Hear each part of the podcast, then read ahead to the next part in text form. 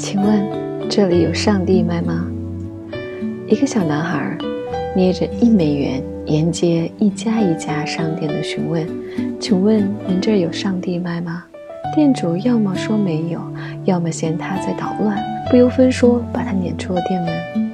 天快黑时，第二十九家商店的店主热情地接待了男孩。老板是个六十多岁的老头，满头银发，慈眉善目。他笑眯眯地问男孩：“告诉我，孩子，你美上帝干嘛？”男孩流着泪告诉老头：“他叫邦尼，父母很早就去世了，他是被叔叔帕德鲁普抚养大的。叔叔是个建筑工人，前不久从鹰架上摔了下来，至今昏迷不醒。医生说。”只有上帝才能救他。邦尼想，上帝一定是种非常奇妙的东西。我把上帝买回来，让叔叔吃了，伤就会好。老头眼圈湿润了。你有多少钱？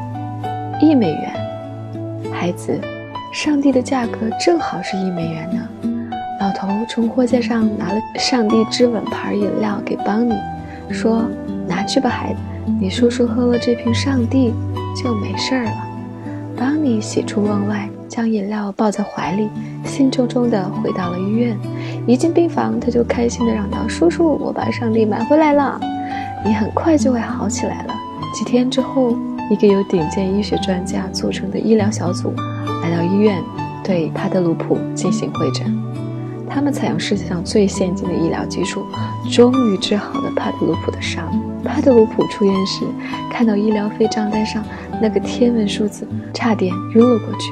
可院方告诉他，有个老头帮他把钱付清了。那老头是个亿万富翁，从一家跨国公司董事长的位置上退下来后，隐居在本市，开了家杂货店，打发时光。那个医疗小组就是老头花重金聘请来的。帕特鲁普激动不已，他立即帮你去感谢老头。可是老头已经把杂货店卖掉，出国旅游去了。后来帕特罗普收到一封信，是那老头写来的。信中说：“年轻人，你能有邦尼这样的侄儿，实在是太幸运了。为了救你，他拿一美元到处购买上帝。感谢上帝。”是他拯救了你的生命。